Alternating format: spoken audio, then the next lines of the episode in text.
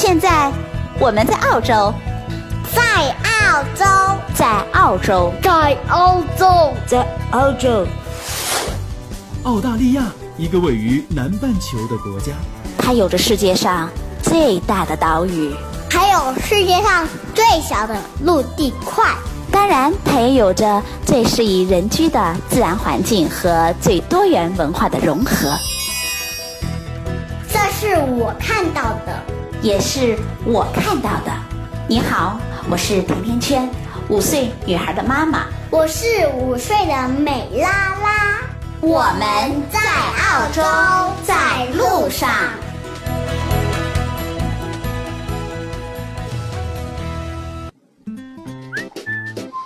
大家好，甜甜圈在澳大利亚的悉尼向你问好。这几天我的朋友圈被张靓颖冯轲事件刷屏了，这事儿好像也占据了不少国内这个各大新闻网上的头条。先是张靓颖被曝要和冯轲打婚了，然后张妈妈发出了公开信控诉冯轲的 N 种罪状，反对女儿的婚事，但是张靓颖却一意孤行。最后，冯轲、张靓颖和张妈妈三人同台，温馨合影同框了。这个剧情的大反转就好像一场闹剧一样，把看戏的人看得一脸懵。就连远在美国的凤姐也逻辑思维脑洞大开的撰文了，她称赞张妈妈是个好妈妈。也有人说这是一场彻头彻尾的炒作。不过不管如何，结局挺好的，从此一家人开始了和睦美好的生活，王子和公主也快要过上幸福美满的日子了，这就是好事儿。很多人说中国的家长天生就爱干涉孩子的事儿，选学校、选专业、选伴侣，甚至连孙子出生的时辰都要去选。那么国外的爸爸妈妈他们又是怎样的呢？在澳洲，澳洲人的婚恋家庭观又是什么样的情况？爸妈会干涉吗？今天我们就来聊聊这个话题吧。甜甜圈好像一下变成了《非诚勿扰》里的知心大姐，是吗？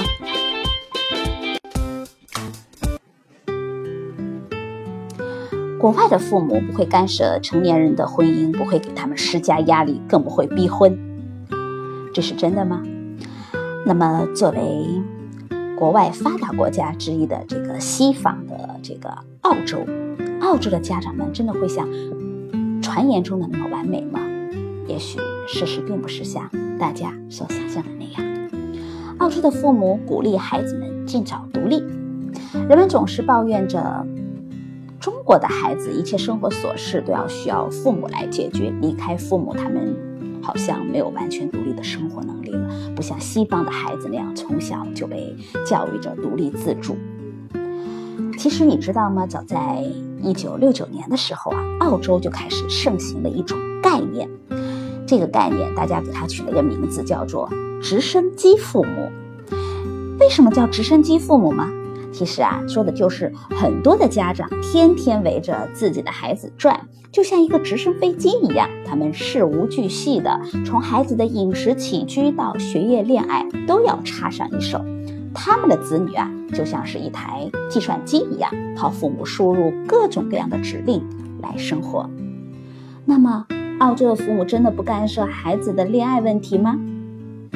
而逼婚、不允许早恋、插手恋爱，中国父母在孩子恋爱问题上似乎就是臭名昭著了。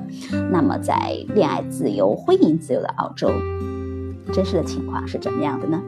首先，我们从早恋的问题说起吧。以前是不是大家都经常听到说？澳洲的父母从子女十三四岁开始就鼓励他们去交男朋友、交女朋友，甚至会亲自的送他们去参加各种的 date 这种约会。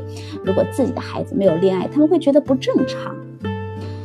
这话其实听上去似乎好像是挺符合澳洲人这种很奔放热情的形象的。但是呢，其实我来到这里几个月之后，我会和很多的这种 local 家长去沟通，因为我很好奇。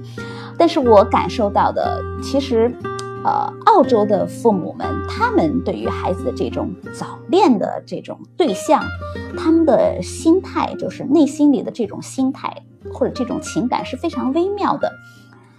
他们其实更注重的是自己孩子的这种沟通能力的培养，他们把和异性的这种交流当做是了沟通的一种。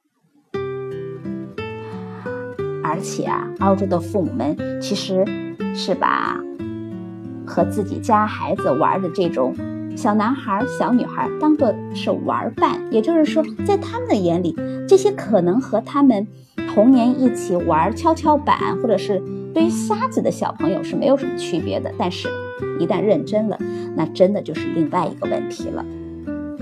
别忘了，澳洲可是一直把未成年少女怀孕当作是一个很严肃的社会问题来看待的，很少有父母会鼓励自己的孩子早早的就为人父母的。当最后终于到了这个瓜熟蒂落的时候，要谈婚论嫁的时候了，也是另外一种的现象。他们真的会完全自由的去让孩子们挑选自己的伴侣吗？其实，澳洲是一个。宗教国家，他的这种信仰基督教的家庭非常多。如果一个成长在一个保守的基督教家庭里的这种白人的男孩女孩，爱上了一个非白人的这种男孩女孩的女孩或者是男孩，那么他们这一段恋爱的结果很可能就会因为父母的反对而无疾而终，而且这是大多数童话故事的结局。婚姻终究是两个家庭的事儿，再多的自由、独立、民主、真爱至上，有时候也不能完全的填补两个截然不同的家庭之间的鸿沟。所以，澳洲的父母真的就比中国的父母好吗？其实我并不这么认为。尽管自由民主是澳洲和很多这种西方的发达国家他们所说的他们要追求的，但是真正的。到了对子女的关怀和对他们的这种前途啊担忧，对他们的生活的这种照顾上，天下的父母心都是一样的热滚滚的。其实，连缺点也都会变成一样了。幸福的家庭总是相似的，而不幸的家庭却各有不同。而世界上从来没有完美的爱，所以也不用羡慕别人的爹妈。拥有的就好好的珍惜吧。昨天啊，我和一个 local 的妈妈聊天，问她，呃，澳洲人的这种家庭婚恋观是什么样的一种情况？一般来说，啊，然后呢，她就给我说，说这是一个非常严肃的话题。然后她告诉了我一个很经典的故事。她说，我通过这个故事啊，就能了解到澳洲这几代人的这种婚姻的观念。我给大家说一说，他给我说的这个家庭的结构是这样的，那是四代同堂，啊，祖父母和咱们的老一辈的人那样是一起厮守到老，而到了咱们父母这一辈，也是这种中年、中老年的这种夫妻。尽管他的妈妈也会开车，但是他的爸爸呢，到现在一有空还是会去接妈妈下班，而他的公公婆婆呢，是中年离异了。双方各自又重组了家庭，但是每一次家庭的聚会，他们都会带上自己新组成的这种家庭的成员一起来参加，也就是两个公公，两个婆婆。而这个第三代，也就是这个女儿，她呢是三个孩子的妈妈。嗯，她和她的另一半却还只是这种 partner 的关系，就是这种同居的关系。她说。这是现在很多的澳洲人，尤其是很多年轻人中，呃，普遍存在的一种这样的关系，就是这种 pattern。要知道，在这儿这个 pattern 它不是生活上的这种合伙伙伴的意思，在澳洲很多男女朋友的关系和这个 pattern 的这个关系是呃泾渭分明的。有的人他已经同居多年了，但仍然只是以男女朋友来相称，只有在双方认为彼此的关系相对的稳定了，情感很成熟的时候，才能够对外用这个称呼。当他们成为这个 pattern 之后啊，他们两人会共同的生活，生儿育女，而社会和法律都是认可的。可是这种关系又不同于婚姻这种呃关系。因为这样的关系呢，他们是双方的经济是彼此独立的，在分手之后是没有任何财产上的瓜葛的。所以我的身边还有一个女的邻居，也是一个 local 的呃中年的女人，她有五个孩子，但是呢，她这五个孩子有四个爹，所以 pattern 的关系虽然看似比较潇洒，但是我觉得其实也是很脆弱的。呃，虽然澳洲的生育补贴相当的可观。那单身的母亲靠政府的补贴就可以抚育孩子了，但是这个在孩子的生活当中似乎还缺了一点什么。在澳洲呢，它的这个法律是承认同居，也就是事实婚姻的合法性的，所以同居但是不结婚的现象真的是非常的普遍，而且是越来越多的澳洲人他不轻易的、不太愿意轻易的交出自己的自由，然后套上婚姻的枷锁。所以，这个结婚率据说也创下了百年以来的新低。澳洲的这个统计局啊，呃，最近也公布了一些数据，我看了一下，呃，这个数据还是挺让人惊讶的，有百分之，呃，是百分之四十四的澳洲成年男子，还有这个百分之四十二的这种。成年的女子是从来没有结过婚的，而维持这种同居关系的澳洲人却在每年大幅的增加。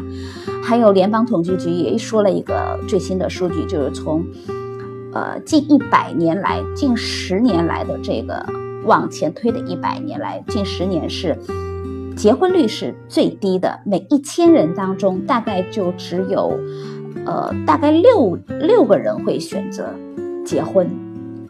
不过，尽管澳洲人不太喜欢结婚，可是，一旦结婚了，他们对家庭和婚姻是非常重视的。你在澳洲会看到很多有趣的现象，比如说在大街上，你随时可以看到是男人抱着孩子，或者是推着婴儿车，你会感到澳洲的男人好像都是超级奶爸。啊，很多人呢下班了，真的就会开着车就回家了。他们很少会在夜晚会到外面去应酬，而在公众的假期的时候，你也可以随随便便的到处可以看到这个，很多都是家庭出游，然后爸爸妈妈和孩子一起在草坪上晒太阳，在沙滩上晒太阳。嗯，有时候我也会觉得澳洲好像有点女权国家的味道。因为在澳洲，我感到妇女和儿童的地位是非常高的。如果是，比如说家庭暴力吧，如果男人动手打了女人，只是一个巴掌，女人就可以报警了。警察来了之后呢，女人会被送到避难所，妇女保护组织就会出面来干预了，并要求法院要保护女人。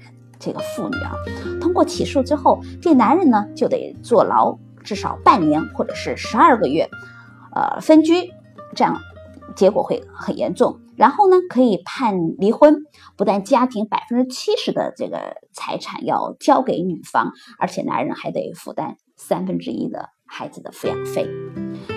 哎，为什么澳大利亚的女性的地位会这么的高呢？我想了很久，然后也查阅了很多资料。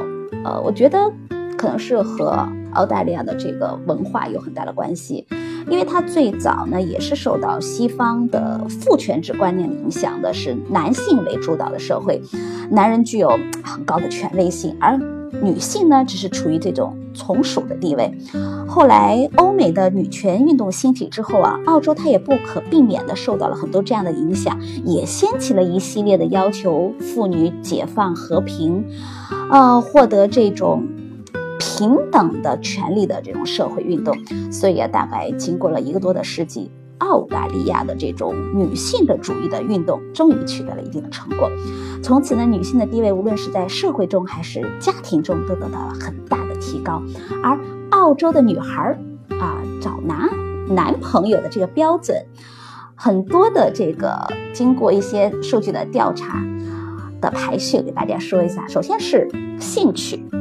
就是兴趣要相同，第二是对方要幽默，第三是肌肉，而且这个呃不是一个偶然的调查的结果，是过去十五年来对这个问题的一个追踪的调查，而这个比例，呃一直以来都没有太大的变化。那澳洲女孩她找男朋友，第一就是说看他们的兴趣爱好是不是，呃，彼此的相合。比如说大家都喜欢音乐，都喜欢呃旅游，都喜欢游泳。第二是要求对方要有幽默感，然后第三是身材要比较有块儿，就是呃很健壮，有肌肉，就是很强壮。那这一点其实从澳洲人的征婚启事就可以看出来，他们的征婚启事里一般都会写很大的篇幅，都是个人的兴趣爱好，还有个人的这个身材，就是这个身体的状况。在澳洲呢，非常的鼓励这个生育，小孩生下来，政府就会给一些奖励和补贴。如果生得多呢，待遇还会更高。而这个法律啊，规定家长是不可以，绝对不可以打骂儿童的，违反了就要剥夺其的这个监护权。另外，自己养的宠物也不能打。如果你被人看到了，告上了法庭，那要坐两年半的牢，而且要罚。两万五千澳币，遗弃宠物也不行，丢到了就要强迫你把它给找回来，就是你的宠物丢失了，你得把它找回来。经常会看到有很多的这个寻找动物的寻物启事。那所以在一次的这个 topic 的这个讨论会上，我的英语老师他是一个大概有五十岁的澳大利亚的男人，他对我们说。他们都非常的梦想着要娶一个日本的老婆来改变一下这种女尊男卑的处境。他打趣的说啊，澳大利亚男人是儿童、妇女和动物之后的第四等人，他们的地位比宠物还低。对，绝对不能虐待老婆，因为稍不留神就会被老婆踢出家门，然后既赔夫人又丢了财产。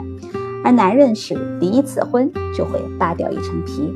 五十岁之前，如果离过两次婚的男人，那么他就会变成穷光蛋了。所以有人调侃澳大利亚男人，如果一个百万富翁一生中离婚两次，基本就会步入穷光蛋的行列了。不过尽管如此，目前澳洲的离婚率仍然高达百分之五十，也就是说，每对夫妻当中每两对就有一对离婚的。所以。这真的是非常有趣的现象，但是更有趣的是，不管离婚率有多高，澳洲人的结婚，他们的婚姻是非常有质量的，因为百分之九十的人会说下辈子会再跟现在的丈夫或者是妻子结婚，这说明绝大多数的澳洲人非常满意自己的配偶，而且他们的爱情指数也相当的高。好了，今天咱们就聊到这儿吧。如果对澳洲的吃穿住用行，学习还有玩感兴趣，就加甜甜圈的私人微信吧。的微信号是 f m 甜甜圈的全拼，就是 f m t i a n t i a n q u a n。好了，给甜甜圈留言吧。甜甜圈在澳洲给你说我看到的、听到的，还有感受到的。下周再见吧。